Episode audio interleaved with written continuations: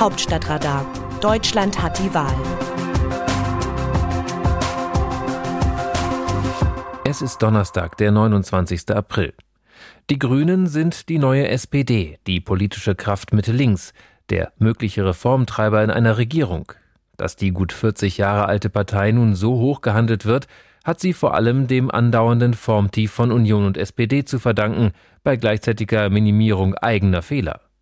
SPD-Kanzlerkandidat Olaf Scholz ist innerhalb weniger Tage in eine Außenseiterrolle gerutscht.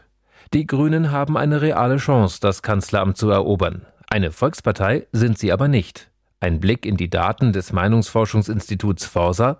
Der typische Grünen-Anhänger ist weiblich, lebt im Westen der Republik, vorzugsweise in einer größeren Stadt, hat Abitur und verdient gut. Besser übrigens als der durchschnittliche Unionsanhänger. Den Forsa-Werten zufolge liegt das Haushaltsnettoeinkommen von Unionsanhängern bei 3.310 Euro monatlich, bei der grünen Anhängerschaft sind es 3.490 Euro. Was Grüne und Union gemeinsam haben, ihre Wählerschaft lebt überwiegend im Westen, zu 85 Prozent bei der Union und zu 93 Prozent bei den Grünen. Und sie bekommen von mehr Frauen als Männern Zuspruch. Dies wiederum liegt daran, dass Frauen grundsätzlich eher zur politischen Mitte tendieren als Männer. Parteien wie AfD und Linke haben traditionell einen höheren männlichen Wähleranteil. Die Sozialdemokraten warnen schon vor einem Regierungsbündnis aus Union und Grünen, das aus SPD-Sicht die soziale Schieflage verschärfen würde. Der Eigennutz solcher Aussagen ist offensichtlich. Nicht von der Hand zu weisen ist allerdings, dass sich vor allem ostdeutsche Männer und Menschen mit kleinen Einkommen von einer solchen Regierung nicht vertreten sehen. CDU-Chef Armin Laschet hat das Problem durchaus erkannt, das sich seiner Partei im Osten stellt. Seine Entscheidung, seinen Widersacher Friedrich Merz ins Wahlkampfteam als ersten und in herausgehobener Funktion aufzunehmen, ist ein klares Ich habe verstanden Signal des Rheinländers an den Osten.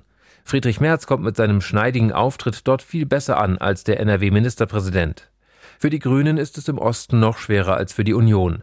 Der Niedersächsin Annalena Baerbock wird es nur bedingt nutzen, dass sie seit Jahren in Potsdam lebt. Abgesehen davon, dass sich Union und Grüne in der politischen Mitte Konkurrenz machen und beide Parteien im Osten schwächer sind als im Westen, gibt es deutliche Unterschiede in der sozialen Struktur ihrer Wähler. Beispiel Kirchenzugehörigkeit. 42 Prozent der Grünen-Anhänger sind konfessionslos. Bei den Unionsanhängern sind es nur 28 Prozent. Forsa-Chef Güllner betont auch, Anhänger der Grünen verorten sich selbst zum größten Teil im linken politischen Spektrum, während die Anhänger der Union sich der politischen Mitte zuordnen.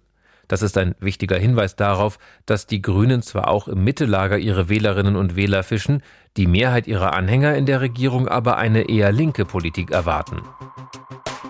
Aus dem Wörterbuch Politsprech Deutsch. Wir dürfen nicht prophylaktisch grün sein. Armin Laschet, CDU-Chef, nach Teilnehmerangaben bei einem Auftritt vor der Südwest-CDU. Der Satz ist ein Synonym für Kurs halten und Nerven bewahren bitte. Laschet startet aus der Defensive in den Wahlkampf. Seine Umfragewerte sind schlecht. Große Teile der Partei sind nicht von seinen Qualitäten als Kanzlerkandidat überzeugt. Er selbst ist das sehr wohl und schwört seine CDU dementsprechend selbstbewusst darauf ein, nicht auf die Erfolge der Grünen zu schielen, sondern bei der eigenen Identität zu bleiben. Wie sehen die Demoskopen die Stimmung im Land?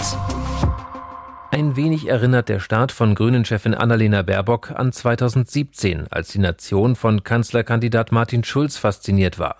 Schulz Stern sank dann aber genauso schnell wieder, wie er aufgestiegen war. Ihm fehlten das passende Programm und das passende Team und ihm persönlich auch das Format, einen solchen Wahlkampf durchzustehen.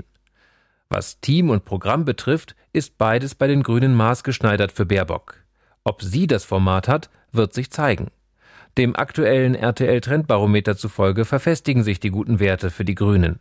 Die Sonntagsfrage sieht in dieser Woche wie folgt aus. Grüne 28 Prozent, CDU 22, SPD 13, FDP 12, Linke 7 und AfD 11 Prozent. Das Autorenteam dieses Newsletters meldet sich am Samstag wieder. Dann berichtet meine Kollegin Christina Dunz. Bis dahin, Text Eva Quadbeck, am Mikrofon Johannes Weiß.